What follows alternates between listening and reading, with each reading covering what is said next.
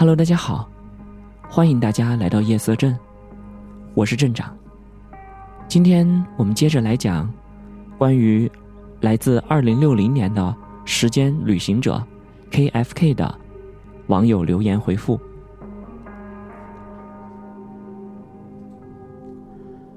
三十年代，手机会成为历史。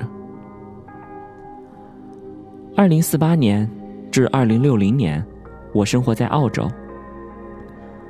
我之所以使用繁体字，只是一个旅行的选项，这样可以避免信息引起注意，被迫离开这里。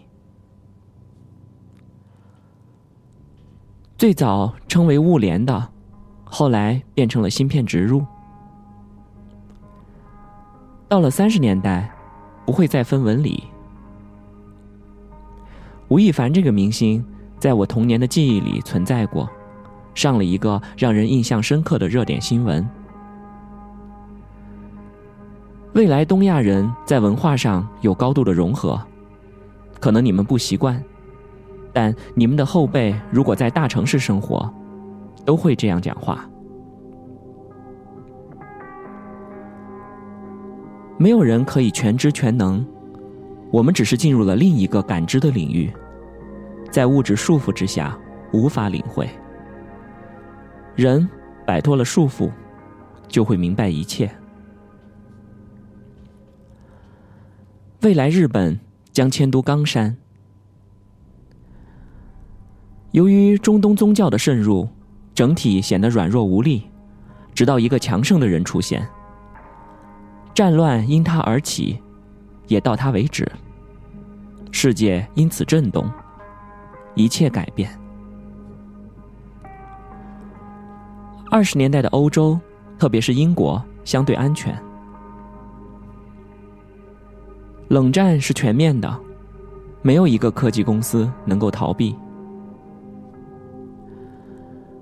特朗普将掀起第二次冷战。在二零四八年之前的几年，名义上 GDP，中国与美国相互交替。极端天气仍然无法克服。影响最大的是人与人之间失去彼此的信任和安全感。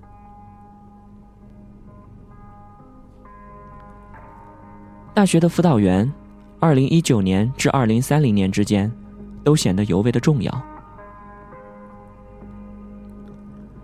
三十年代，中国将出现回归繁体字的国学文化运动。二零四八年至二零六零年，教师和医生将会继续的存在。未来将会有虚拟的吉他、虚拟的萨克斯等等，他们不需要随身携带。二零四八年以后，不再有公务员。在未来的某一个小时之内，全球金融系统崩溃之后，人们将不再拜金，转向对内里文明的追求。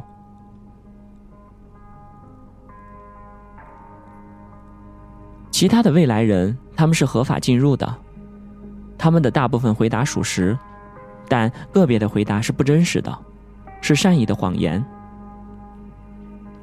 出名的未来人是来自日本，因为。距离入口比较近，联合国将逐渐失去意义，因为不能联合。《红楼梦》四十回后，薛宝钗的结局，作者的原意是宝钗死于宝玉之前。OK，以上呢就是 KFK。针对网友的各种提问所做做出的一系列的回答。那么，对于镇长来说，关于这个 KFK 事件的话呢，镇长还是要劝大家不要入戏太深，啊，也不要看到这个东西以后就会觉得恐慌，还有，啊，也不要一下子就是卖房啊、卖股票之类的。我们可以把他的话当做一种参考，启发对未来的思考，但是不要只因为他的几句话。做出重大的决定，要用平常心对待。对于穿越的一个疑惑，那就是如果穿越者可以影响到这个世界的话，那么他的预测都将会被推翻。如果穿越者不能影响这个世界，那我们现在做的一切都将没有意义，因为该发生的还是会发生。所以，希望大家不要入戏太深，因为，你不要忘了时间的悖论。好了，今天的节目到这儿就结束了，我们下期再见。